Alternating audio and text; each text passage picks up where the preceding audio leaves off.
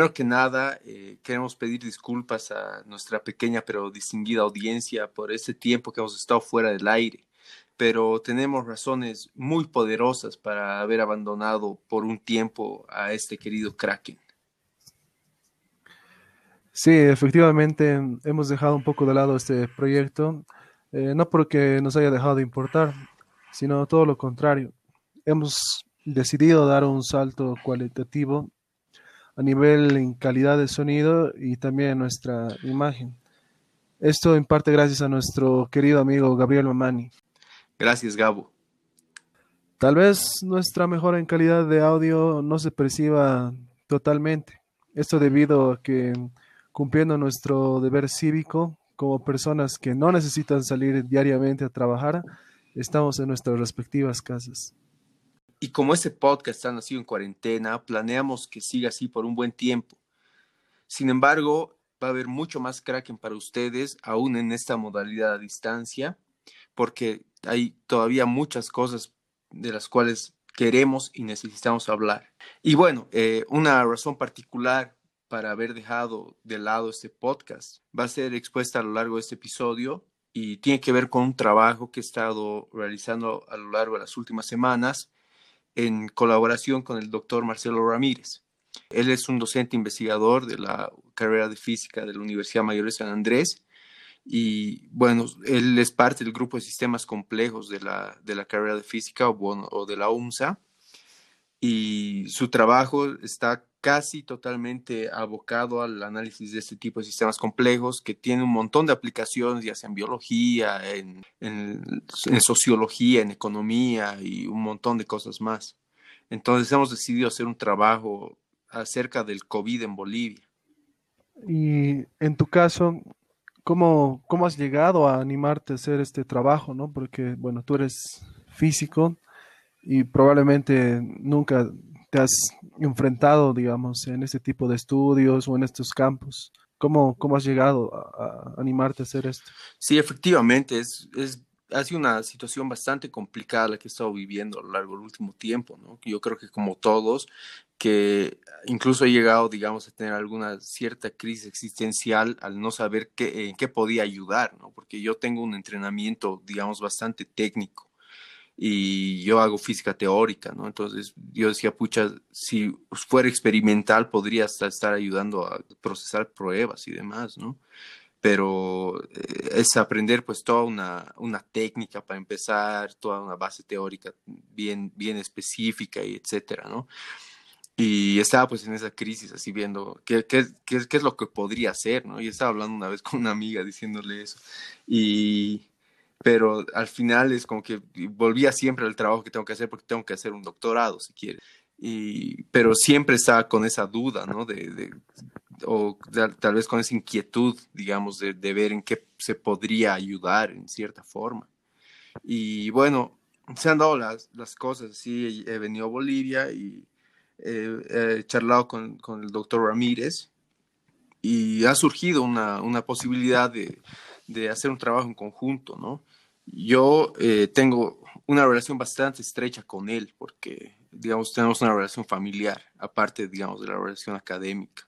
Entonces ha sido bien directo y, bueno, como decías así, pero si tú eres físico, ¿cómo te puedes meter a hacer epidemiología y demás? Y justamente está el hecho de que el Marcelo eh, es, eh, hace pues, este tipo de análisis de sistemas complejos.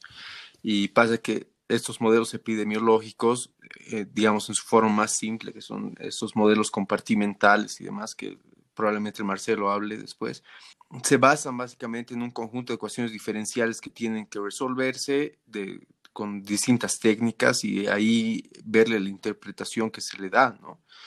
Entonces, eh, bueno, hemos decidido hacer este trabajo, que ha sido un trabajo que hemos hecho durante las madrugadas, ¿no? Dejando, no dejando de lado nuestros otros trabajos, digamos. Y bueno, ha visto la luz, qué sé yo, hace como un mes más o menos. Bueno, entonces, en este caso, para que no nos vayas adelantando mucho más, eh, voy a asumir un papel de entrevistador, ¿no? Uh, y tú que eres regularmente el co-conductor, esta vez va a ser el, entrevistado, ¿no? Entonces yo tengo algunas preguntas, ¿no? Que me gustaría resolverlas no, no solamente para mí, sino justamente para compartir las, las respuestas, ¿no? Y las, todo lo que tienen para decirnos respecto a este trabajo en específico y bueno, los comentarios que vayan surgiendo alrededor de, de esta temática. Listo. Vamos entonces a hablar con Marcelo. ¿Podrían explicarnos de manera sencilla cuál es el modelo matemático que se ha utilizado para esta proyección y de qué variables o parámetros depende este cálculo estadístico? Eh, bueno, entonces el, modelo que hemos utilizado es básicamente eh, una combinación de modelos conocidos.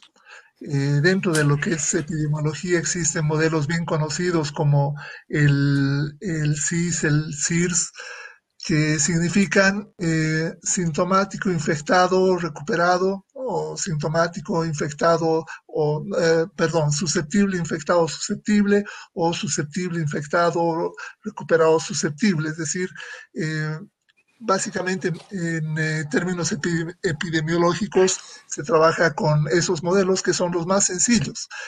sin embargo, gracias a la al, a la información que nos ha dado Miguel. Eh, ahora hemos eh, incorporado, eh, si se quiere, otras variables. Seguimos trabajando dentro de los modelos que se denominan compartimentales. Los llamamos compartimentales porque asumimos que en compartimiento están, o podemos asociar a cada compartimiento los individuos susceptibles, los infectados, los recuperados eh, eh, como, en los modelos más sencillos y eh, con el modelo que, con el cual hemos trabajado, además incluimos o diferenciamos los individuos asintomáticos, sintomáticos y los que llegan a fallecer. Por eso es que finalmente el modelo en vez de llamarse CIRS o CIS o CIRS, eh, toma el nombre de CIRAST, por eh, susceptible, infectado, eh, recuperado, asintomático, asintomático y dead por muertos, ¿no? por la gente que fallece. Ese es, digamos, esa es la base del modelo. Y los parámetros que se han considerado son básicamente son eh, corresponden a, tasas eh, eh, que podemos llamar las tasas de contagio, etcétera, pero finalmente esos parámetros son ajustados con base en un otro modelo que, es el, el, modelo de Tsalis, con el cual Miguel ha trabajado y con la determinación de, los parámetros podemos utilizar este modelo que como vemos en realidad tiene eh, cinco variables más una variable que es eh, el, número total de individuos. Entonces, ese modelo, eh, el modelo CIRAS, se convierte en una suerte de un sistema dinámico con seis ecuaciones diferenciales.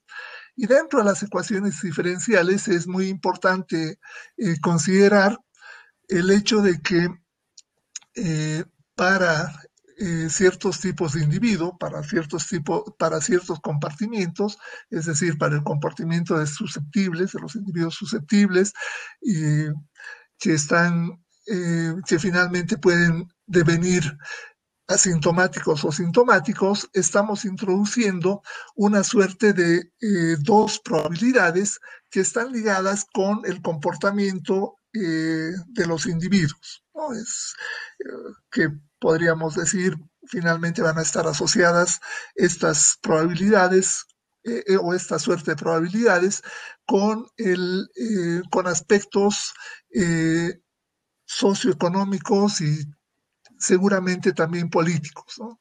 Entonces, eh, ese es más o menos, ese es el esqueleto del modelo y con base en este, en este modelo se han obtenido los, los resultados, eh, dando énfasis a las situaciones eh, concretas que se tenían en determinado tiempo, es decir, la disyuntiva de tener elecciones el 6 de septiembre o el 18 de octubre.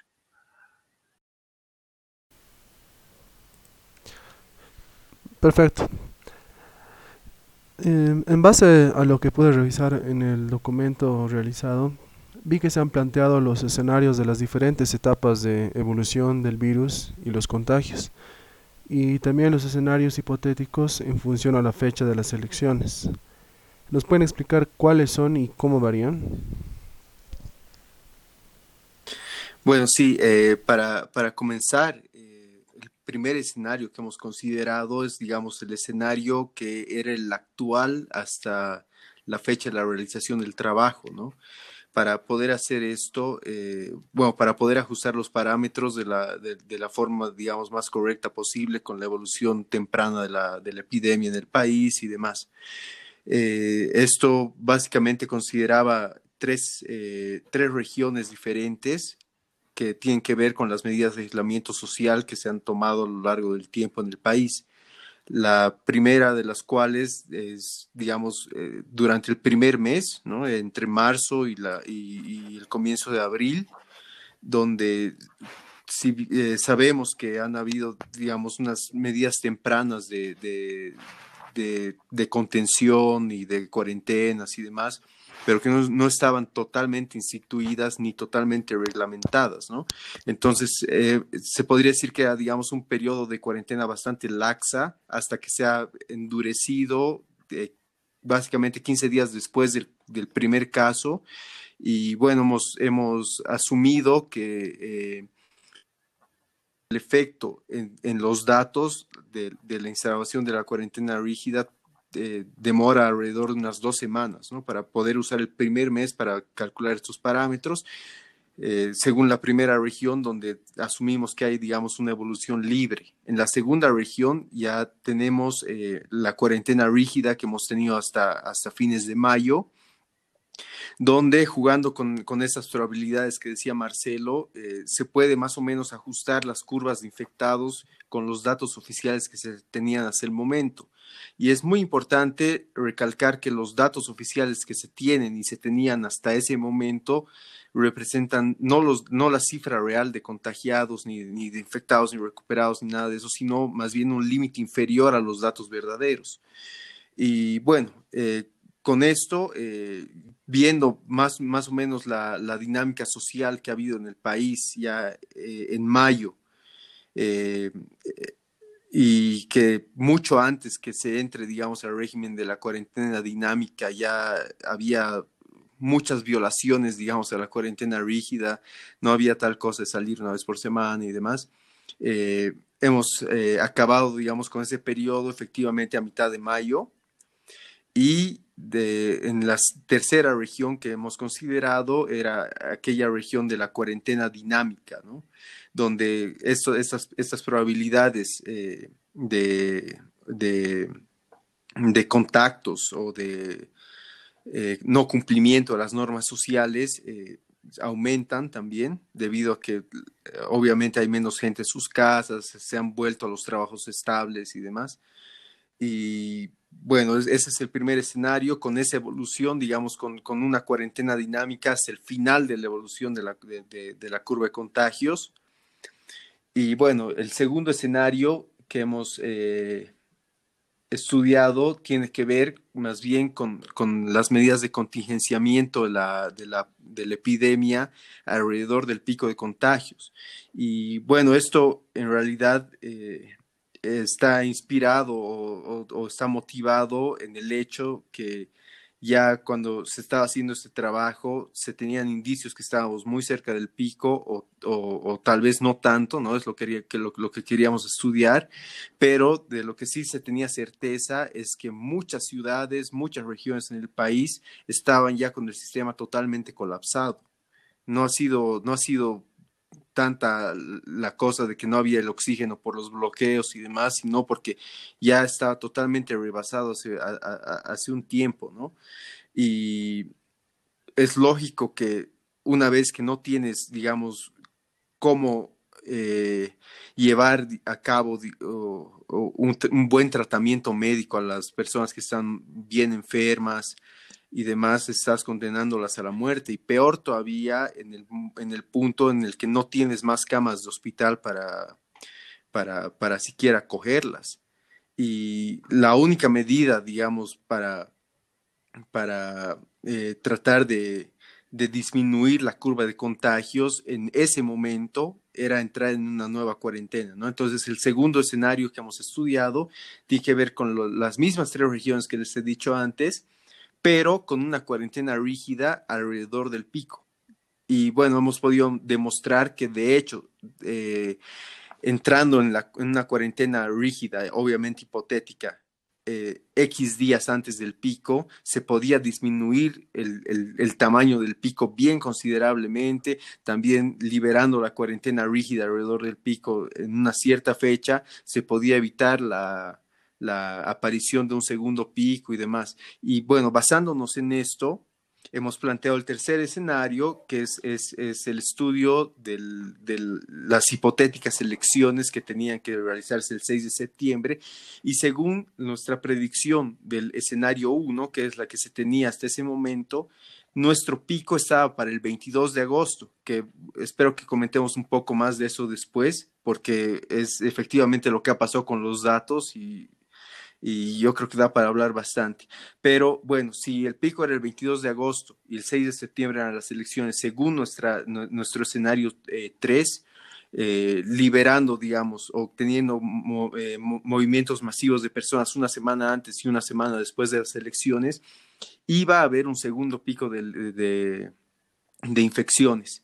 Y es bien importante recalcar que este segundo pico de infecciones no tiene que ver con las elecciones, digamos, inherentemente, ¿no? O directamente, sino con los movimientos masivos de personas. Entonces, al final es como si diera lo mismo tener o no tener elecciones, si es que, bueno, no tienes elecciones en septiembre y, vas a liberar la economía, eh, entre comillas, durante septiembre. Da, daba exactamente lo mismo tener eh, elecciones en septiembre o en octubre. Y bueno, supongo que vamos a comentar de eso después. Y bueno, eh, después hemos analizado el escenario donde se tenía la evolución normal de la, de la curva de contagios hasta el día de las elecciones, el 18 de octubre y hemos mostrado que según el modelo que, hemos estado estudiando, eh, ya para el 18 de octubre no había, eh, digamos, este peligro de entrar en un segundo pico de contagios o en un segundo pico epidémico. Y bueno, obviamente estas son, digamos, las conclusiones preliminares del estudio y esos son los escenarios que se han estudiado y que dependen muchísimo de la dinámica social, ¿no? No, no, no se puede jugar a predecir las cosas sin, sin, tener estas resalvas, ¿no? Perfecto. Bueno, como ya han, ya han mencionado, los datos que han utilizado para, para este modelo han sido los que han recopilado hasta antes de la fecha de publicación del, del trabajo una semana después o quizás solo algunos días después, el país ha vivido una situación en la que algunos sectores de la población se han movilizado, en algunas regiones de, forma masiva y más o menos por casi dos semanas. Como se ha podido evidenciar ¿no? y ver en diferentes fuentes y medios, de forma general se ha hecho caso omiso a las normas básicas de distanciamiento social y medidas de bioseguridad como lo es, por ejemplo, el hecho simple de una concentración masiva de gente. Con el modelo que han utilizado, ¿han visto han estudiado cómo podrían afectar este tipo de acciones o situaciones en los resultados que ya han presentado en el documento? Eh, sí, eh, digamos que cuando vemos los datos oficiales, eh, parecería que no ha habido mayor incidencia de, estos, eh, de, estos, de estas movilizaciones que han, que han existido durante 12 días. Eh, sin embargo, debemos mencionar que aparentemente el número de muestras que se están tratando también ha disminuido considerablemente. Ahora, podemos hacer varias hipótesis al, al respecto digamos, eh, ¿por qué no, no, se, no se manifiesta fuertemente el hecho de estas movilizaciones eh, en tener eh, picos que sean más, o digamos, situaciones de alto número de casos que perduren en el tiempo? bueno, podemos tener como hipótesis el, el, hecho que les decía de que se tienen menos muestras eh, realizadas, se, hace eh, un menor eh, número de, de, pruebas. Y por otro lado, también podríamos considerar como una suerte de hipótesis el hecho de que en general la gente que ha participado de todas estas eh, movilizaciones es gente joven y por lo tanto eh, más sujeta a, convertirse en, en, sujetos asintomáticos que, bueno, no por, no por ello en determinado momento pueden jugar un, rol importante en eh, la propagación del virus, ¿no? pero que todavía no estamos viendo que, como decía anteriormente, puede ser también por la falta de, un, eh, de, un, muestreo eh, adecuado. No, sé. Sí, exactamente, ¿no? Creo que también eh, influye bastante, digamos, la, la, dinámica social mismo, ¿no? La más sociológica, desde el punto de vista que sabemos que mucha gente que ha participado de esas movilizaciones y demás es, para empezar, descreyente del virus. Y por otro lado, que eh, vienen de áreas rurales y, ahí yo creo que también nos está haciendo un muestreo adecuado, ¿no? Eh, especialmente aquí en La Paz es bien importante eh, ver que los datos que, el Servicio Departamental de Salud está reportando día a día tienen casi el 99%, te diría, entre, entre, de los casos están entre La Paz y el Alto, ¿no? Y Viacha mientras que de, las provincias y demás se reporta muy, muy poco. Y por otro lado también está el, hecho que se sabe, ¿no? que incluso las muertes están subnotificadas ahora y no se tiene, digamos, una estimativa ni siquiera aproximada de cuál es la situación verdadera de, de esta epidemia en las provincias. Claro, como ya, ya mencionaban ustedes, el modelo sí toma en cuenta esta dinámica social entre sus parámetros y que por lo tanto no, no haría falta evidenciar los efectos reales que están causando estas situaciones, pero que por todas las deficiencias que, que han indicado no se están haciendo visibles. Justamente esta semana tanto el gobierno central como los departamentales y los municipales se han pronunciado respecto a la flexibilización de las normas de distanciamiento social. Van a cambiar los horarios de circulación, las restricciones, creo que se van a empezar a abrir ciertos espacios también. Claramente, en vista de que gran parte de la población se ha visto muy afectada en su economía por la pandemia, esta flexibilización sí va a abrir el paso para que muchas de ellas retomen sus actividades y por lo tanto hay una mayor concentración de gente. Esto sumado a que mucha gente está adoptando este sentimiento de que es el fin de la pandemia y está haciendo que baje la guardia y salga a las calles, ¿no? Al respecto, Miguel, tú comentabas hace un momento que ya, ya daría igual cuál sea la fecha de las elecciones si de todos modos toda la gente ya va a estar movilizada y de manera masiva. Entonces, este 18 de octubre que ya está fijado, ¿seguirá como la fecha, entre comillas, más adecuada? Sí, bueno, yo, yo la verdad es que eh, cuando se ha hecho el trabajo y demás, eh, se tenía, digamos, el argumento del Tribunal Supremo Electoral que el 18 de octubre era la última fecha posible para la realización de las elecciones. Si, si de mí dependiera, te digo, como estatista o como, autoridad, haría todo lo posible para que las elecciones sean una vez que haya pasado todo esto, una vez que tengamos vacuna y demás, pero sabemos que eso es imposible, ¿no ve? Entonces, con base en los argumentos del, presidente del Tribunal Supremo Electoral, sí tiene mucho sentido que la fecha sea el 18 de octubre porque es la última fecha posible y es la fecha que está más lejos también del, pico de contagios. Y bueno, eh, ya es entrar en la arena de las hipótesis esto, ¿no? Pero eh, es, es, bastante lógico pensar que el hecho que haya mucha más movimentación en, las en, en la sociedad, ¿no? En las ciudades y demás, influya directamente con la tasa de los contagios. Y esto, como hemos demostrado en el artículo, si es que, si es que se libera parcial o totalmente digamos, la circulación de las personas en, en destiempos, se pueden tener picos, eh, segundos picos de contagio o entrar en una meseta como pasó en el Brasil y demás, si no se lo hace de una manera, digamos, pensada. Es decir, si se entra a, esta nueva dinámica en la peor fecha posible.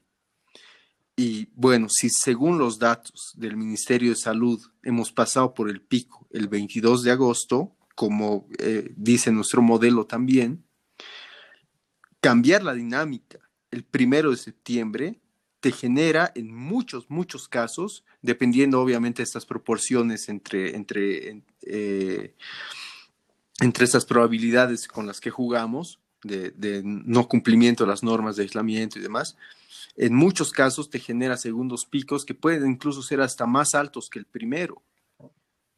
Y por eso te decía, a mí me parece totalmente ilógico que se libere la, economía y, la, y la, la, circulación de las personas hasta los fines de semana y demás, porque en cierta forma esas cosas van mitigando un poco con, con, la evolución de la, de curva de, de epidémica. Y peor todavía si no tenemos hospitales preparados todavía. No se puede cantar victoria una vez que te has liberado con 10 camas en La Paz, por ejemplo. Me parece una cosa totalmente absurda. Podría hablar algo del, de la anterior pregunta que quizás eh, ha quedado flotando. Eh, aclarar que el modelo es un modelo global. Estamos considerando a Bolivia como un todo, pero evidentemente cada región tiene su dinámica, ¿no? Entonces, bueno, digamos, si, si quisiésemos ser eh, exquisitos en el análisis, podríamos hacer eh, cada una de estas predicciones para cada ciudad o, eh, para, perdón, para cada departamento o para cada ciudad. Bueno, y evidentemente no van a tener la misma dinámica, ¿no? Mientras hay ciudades que posiblemente ya están en, en una franca bajada, al menos en datos oficiales, hay otras que están aumentando. Y quería mencionar un, un hecho también eh, importante que eh, quizás es una suerte de paradoja, ¿no? Uno podría decir, ah, por ejemplo, en Tarija estamos teniendo el, mayor número de casos ahora, ¿no? Eh, reportados a nivel nacional y comparados con la eh, población que tiene Tarija, podría alarmarnos. Eh, sin embargo, quizás, eh, si bien los resultados pueden ser alarmantes, eso también puede denotar eh, el hecho de que se tiene una política de mayor muestreo. ¿no? Entonces, hay que, tener muy en cuenta esas cosas, no por el hecho de tener menos casos, significa que realmente estamos en la bajada o que todo, todo está bien, sino más bien, como ya hemos mencionado anteriormente, eh, pueden ser efectos de, submuestreo y más grave en regiones que eh, digamos, alejadas de las grandes ciudades, tal vez están habiendo eh, altas tasas de mortalidad que no, se, no las estamos conociendo, no, no se están reportando.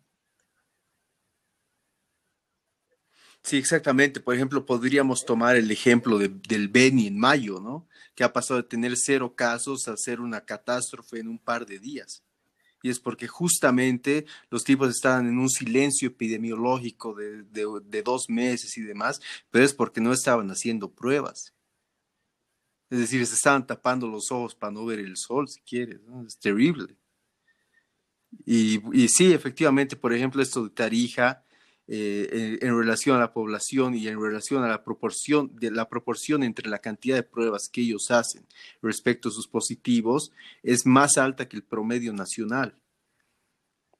Y de hecho es bastante alarmante el promedio nacional que es casi de, de 2 a 1, ¿no? Es decir, de cada dos pruebas una es positiva que es, es, es, bien alarmante ya en el contexto mundial, ¿no? Porque creo que solamente México nos está ganando en eso, que, que tiene una cosa del 60%, nosotros estamos bordeando el 50%, y ponte Uruguay tiene creo que menos de mil casos y ha hecho casi dos millones de pruebas, una cosa así. Y eso quiere decir que ellos sí están haciendo un buen control de la, de, de la epidemia es bien alarmante desde el punto de vista incluso de la toma de datos, que de cada dos exámenes uno sea positivo en promedio. Y por otro lado está eso también que, decía Marcelo, de que las dinámicas locales son bien diferentes unas de otras, ¿no? Porque el virus todavía no se sabe, no se sabe mucho al respecto, pero hay mucha teoría, ¿no?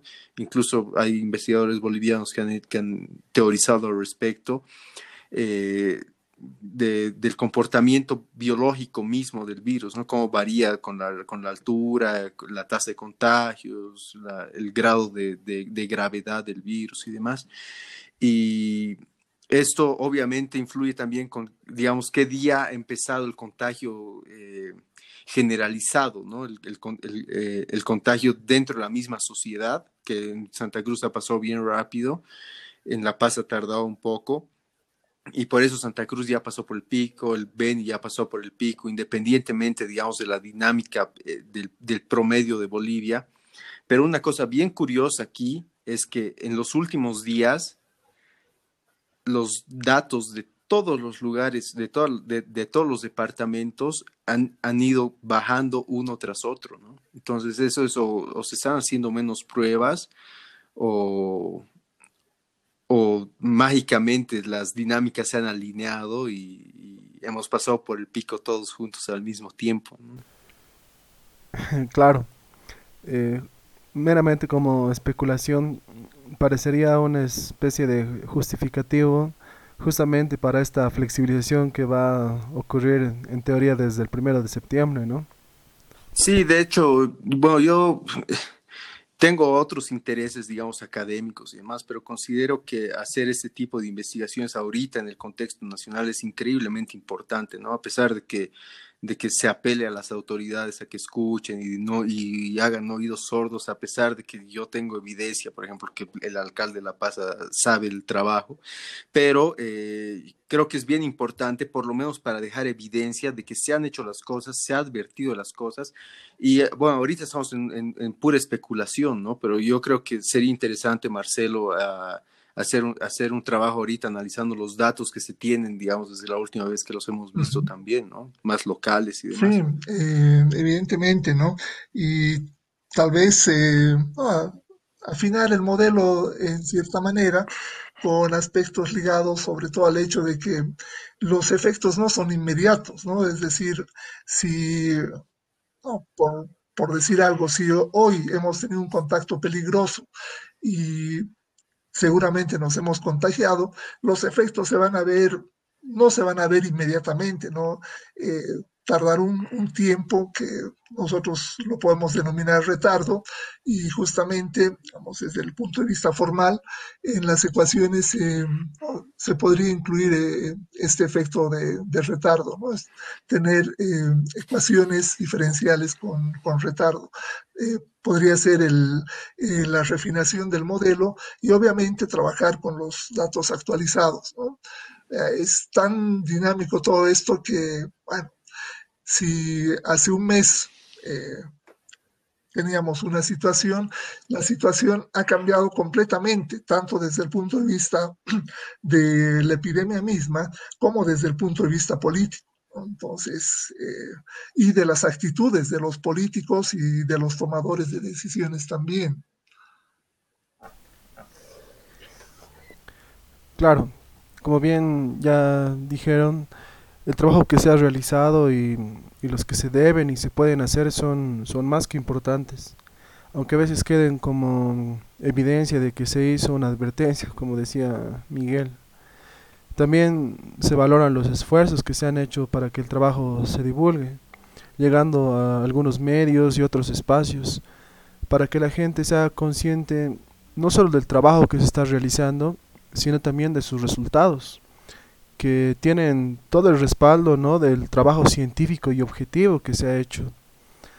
Y bueno, Como siempre, la, la lección es, y no solo en Bolivia, sino en muchos otros países, que se empiece a, a escuchar a los científicos como primera referencia en muchos escenarios, porque no solo es este tipo de situaciones en las cuales se aplica la ciencia, y a veces quizás es la única que tiene y que puede dar respuestas. Esperemos que más personas se animen a replicar trabajos como este, ¿no? que hacen tanta falta, a pesar de todas las deficiencias ¿no? y las limitaciones que puedan haber en muchos casos. ¿Tienen algunas conclusiones más o recomendaciones tal vez? Mm, sí, digamos, eh, alguna vez comentamos con Miguel justamente el hecho de que eh, estos temas son bien sensibles. Hoy, justamente las personas que tienen, eh, ¿no? que son tomadoras de decisiones, que tienen el poder, deben tener mucho cuidado, no solamente en las decisiones que toman, sino en los, eh, en los dichos que formulan. Entonces, hay que hacerlo con mucha responsabilidad. Alguna vez Miguel comentaba en, su tweet que anunciar una cuarentena rígida y después eh, desdecirse, el hecho de haber anunciado la cuarentena rígida ha generado eh, enormes movilizaciones eh, de gente, enormes aglomeraciones por el hecho de que querían abastecerse, ¿no? En el caso de que la, la cuarentena rígida podía, tomar, podía durar al menos una semana. Entonces, bueno, eso ha sido en vano, ¿no? Porque finalmente no hubo la tal cuarentena rígida y lo único que ocasionó el anuncio fue eh, crear una sensación de pánico en las personas y ese pánico eh, dio lugar a grandes movilizaciones y grandes eh, conglomeraciones que seguramente se manifestará también en, en el número de casos. ¿no? Sí, eh, efectivamente, yo, también iba a comentar exactamente lo mismo, que eh, es peor anunciarte una cuarentena rígida en semanas consecutivas, eh, desdecirte al medio del asunto, diciendo, bueno, va a ser después del 6 de agosto, después va a ser, eh, que, era el 13 de agosto, el 15 de agosto, que teníamos que entrar en la cuarentena rígida de, de 10 días también, y decir, por culpa de los bloqueos, de paso, por culpa de los bloqueos, no vamos a tener la cuarentena rígida, decir eso un día antes, cuando la gente ya se ha aglomerado en semanas consecutivas para poderse abastecer de comida, se incluso han llegado hasta prestarse plata, y esto ha sido hasta, hasta más grave porque estaba todo caro porque no había comida en la ciudad, Entonces, si, si igual no vamos a poder salir de nuestras casas o no íbamos a poder salir de nuestras casas, para eventualmente abastecernos de comida o iba a ser una vez por semana y demás, yo creo que daba exactamente lo mismo entrar en cuarentena rígida esa vez o no. Entonces es bien, bien eh, irresponsable y bien negligente hacer lo que ha hecho el alcalde. Y bueno, yo particularmente estoy bien indignado con eso y que después te anden encantando victoria con seis días acumulados en dos semanas en los que te van a preguntar si tienes o no tienes coronavirus y te regalan medicamentos. A mí me parece, para empezar, una, una especie de insulto a la inteligencia de las personas, ¿no? Porque tienes un alcalde que te dice, hoy día hemos detectado 600 positivos y eso no se ve reflejado en los datos oficiales. ¿Por qué? Aparentemente, según lo que yo estoy viendo, eh, eh, eh, nuestra capacidad diagnóstica ahorita, en este momento, con el PCR, está muy por encima de los datos que se están, que, que se están divulgando. Eso quiere decir que no se están haciendo la cantidad suficiente de pruebas. Si tienes una persona con síntomas que la encuentras en medio del rastrillaje y todo lo demás, ¿por qué no le haces una prueba del PCR y la, analizas de la forma en que tiene que ser, no? Hoy día que se han detectado más de 600 casos de pruebas rápidas en La Paz en el rastrillaje y el departamento entero te ha confirmado 220. Es decir, no se puede cantar victoria y más bien lo único que debería hacer esto es alarmarnos un poco más, ¿no? Si es que se puede alarmar un poco más a la población, porque te están diciendo en la cara que no se puede confiar en sus datos.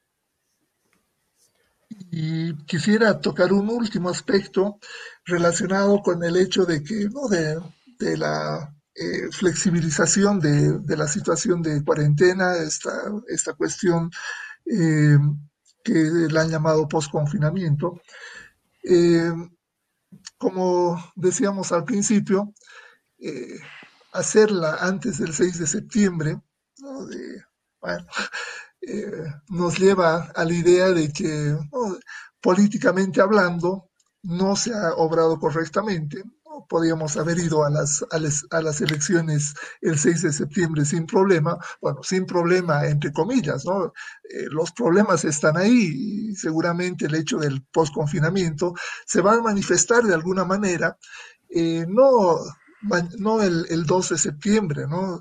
sino eh, puede ser que, que, sea a finales de septiembre, principios de octubre, y al tener una fecha ya fija para el 18 de octubre, eh, sin lugar a dudas vamos a ir a las elecciones en una situación mucho más dramática desde el punto de vista sanitario de la que hubiese sido el, 6 de septiembre. Eh, bueno, son eh, son cosas que uno no, no llega a entender respecto a las decisiones que, que, toman los, los políticos, pero bueno, ahí, ahí estamos. Tal vez podríamos decir, eh, oh, esperemos que, que, no sea el caso, pero eh, creo que hay una fuerte chance de que la situación que nosotros habíamos planteado en el escenario 3 para las elecciones del 18 de octubre ya no sean las mismas y el hecho de decir es una fecha más adecuada, eh, bueno, se va a traducir en que no había sido tan adecuada, ¿no? Y esto justamente por decisiones eh, posteriores que se han tomado, como esta del eh, post-confinamiento. Sí, efectivamente. Y bueno, yo ya dentro, dentro de, del campo de las hipótesis eh, estaba pensando también ¿no? que se han cerrado las fronteras a nivel regional en, en marzo. Y es muy, muy curioso que digamos, todos los países tengan acuerdos para volver a abrir sus fronteras a partir de septiembre. Eh, sé que el Paraguay va a ser con el Brasil, con la Argentina, la Argentina también va a ser con el Brasil y creo que con nosotros también, y nosotros también estamos abriendo nuestras fronteras a partir de septiembre. Es como si hubiera habido un trato a priori, ¿no? Nos damos una fecha límite, en septiembre acaba todo y si no acaba, ya no importa más, ¿no? Y, claro, ahí yo creo que siempre cabe la crítica. Entonces, ¿por qué han, han, luchado tanto y han acusado tanto a las personas de, de, de terroristas y todo? Si al final da exactamente lo mismo desde el punto de vista de la dinámica social. O tienes elecciones un día y te aglomeras en un día y y acabó el problema, o en principio, o, liberas la economía, liberas la sociedad y todo, para tener elecciones en un otro día que se supone que cuando hemos hecho nuestra proyección en junio, que eso también hay que, hay que, hay que tomar en cuenta, que es una cosa que cambia día a día, cuando hemos hecho nuestra proyección en junio, decía que ya no iba a haber nada, ¿no ve? ¿Y, y, y qué? Ahí van a tener dos opciones, yo creo, y, tal vez no sean dos opciones excluyentes, ¿no? La primera es tratar de atrasar más las elecciones, que creo que eso nunca va a poder pasar, dado el contexto político que tenemos ahorita. Y la segunda es culpar a los científicos porque han dicho que no iba a haber nada en octubre, ¿no?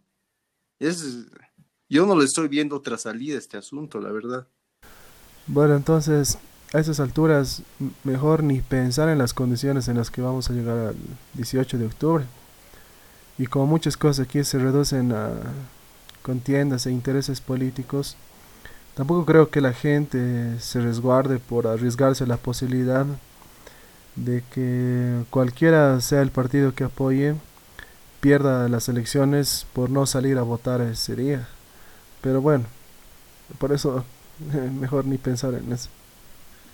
Sí, definitivamente. Y bueno, y solo, solo para cerrar mi participación ahorita, eh, quería decir una cosa más, ¿no? Que desde el punto de vista sanitario es bien importante ver eh, qué medidas se han ido tomando en los otros países, ¿no? Sabemos que yo ya me he deparado así con hartos comentarios de, de, gente con ideologías bien marcadas y demás, diciendo, pero sí, en Corea han habido elecciones, pero sí en Francia han habido elecciones y demás. bueno, sabemos que no somos ni Corea ni Francia en muchísimos, en muchísimos aspectos, ¿no? Bueno, hay que ver qué ha pasado con la elección de República Dominicana, que ha tenido un repunte terrible de casos después. Y bueno, tomando eso como lección, yo diría, digamos, haciendo la proyección epidemiológica y todo lo demás, el escenario que hemos planteado nosotros para las elecciones en octubre, sí o sí va a tener consecuencias a nivel epidemiológico, ¿no? Porque estás cambiando la dinámica social de un día para el otro. Entonces, desde mi punto de vista, lo mejor que se podría haber hecho era continuar con la dinámica que teníamos ahora, ya no hemos entrado a la cuarentena alrededor del pico, continuamos con la dinámica hasta cerca de las elecciones eh, íbamos en principio a estar en esa desescalada, que se iba a ralentizar en cierta forma, pero que esa ralentización también te podría generar otro tipo de, de dinámicas de contagio y demás. Entonces, tal vez lo mejor hubiera sido tener las elecciones se hacen las elecciones de forma correcta, tienes el acto democrático bien instaurado y todo lo demás, y después entras en una cuarentena por lo menos de unos 10 días para poder detectar a las personas que se han contagiado en el acto eleccionario y que no anden propagando la enfermedad por las ciudades. Y después ya podrías efectivamente entrar en medidas serias de posconfinamiento, ¿no? Pero aquí se están adelantando las situaciones, están, qué sé yo, haciendo, haciendo las cosas por lo menos sin haberlo pensado una sola vez, diré. Algo que no está, digamos, relacionado con este tema de la cuarentena, pero me preocupa el hecho de ah. que eh, he escuchado a un candidato decir una sandez enorme, en el sentido de que necesitamos una Bolivia productiva y que los científicos tienen que dedicarse solamente a eso, a hacer de Bolivia una, una Bolivia que, produzca mucho, que gente que hace investigación básica, o en palabras textuales de ese candidato, gente que lo cubra con cuestiones de astrofísica, cosas así, eh, no tienen cabida. Eso me parece realmente una ignorancia, eh, una ignorancia terrible y que debería llamarnos la atención, ¿no? Y además el hecho de que, bueno, yo podría decir, eh, podría decirle este candidato eh, y a muchos y a otros candidatos que tal, tal vez piensen lo mismo, ¿no? De que eh, la ciencia no es cara, creo que ellos lo ven como un lujo, como, como que estamos gastando dinero en vano, eh, sin embargo, me parece que esta ignorancia, eh, no solamente el candidato, sino a la, a la que ellos quieren conducir al país, esa es la que cuesta caro a la larga, ¿no? Y nos ha costado caro a lo largo de la historia de Bolivia. Entonces, eh, ese es el, el mensaje que, que, quería dar, o que la ciencia no es cara, pero sí la ignorancia.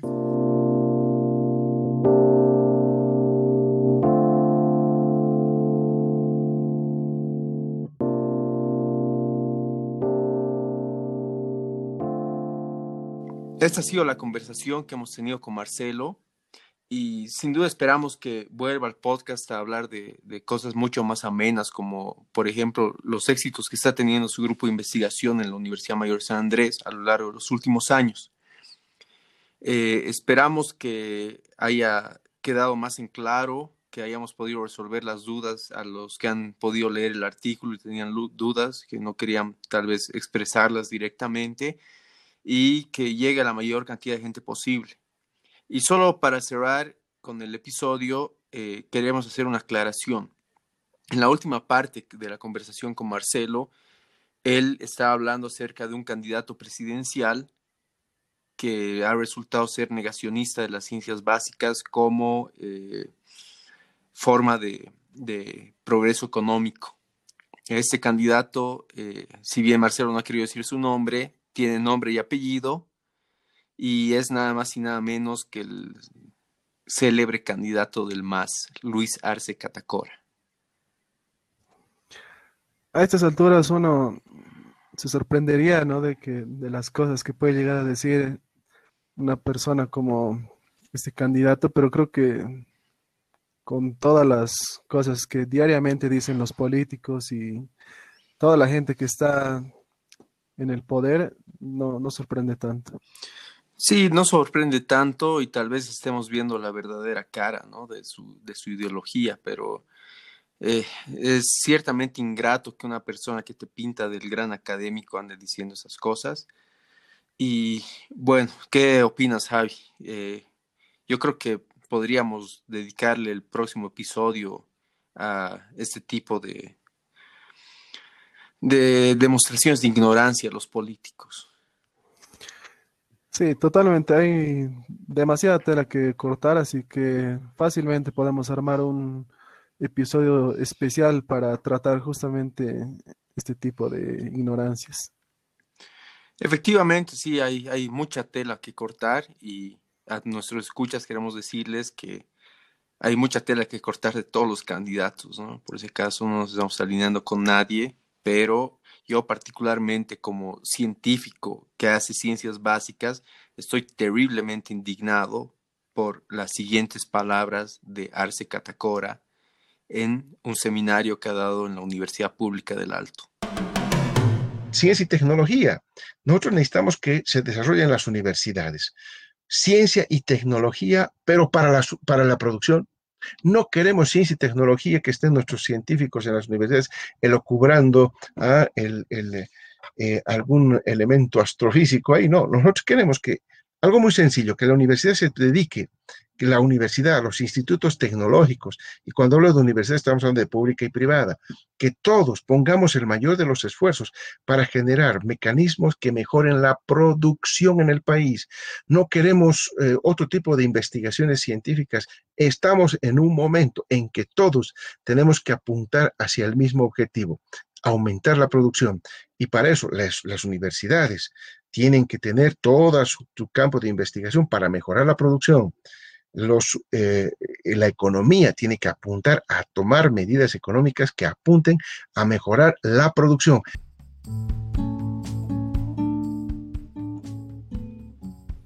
Bueno, no nos extendemos más y mejor les dejamos con la intriga para, para que escuchen todo lo que hay por decir sobre esto. Y bueno, recordarles como siempre que todos los documentos a los que se hace referencia van a estar eh, colgados en los enlaces de este episodio. Hasta la próxima. Hasta la próxima.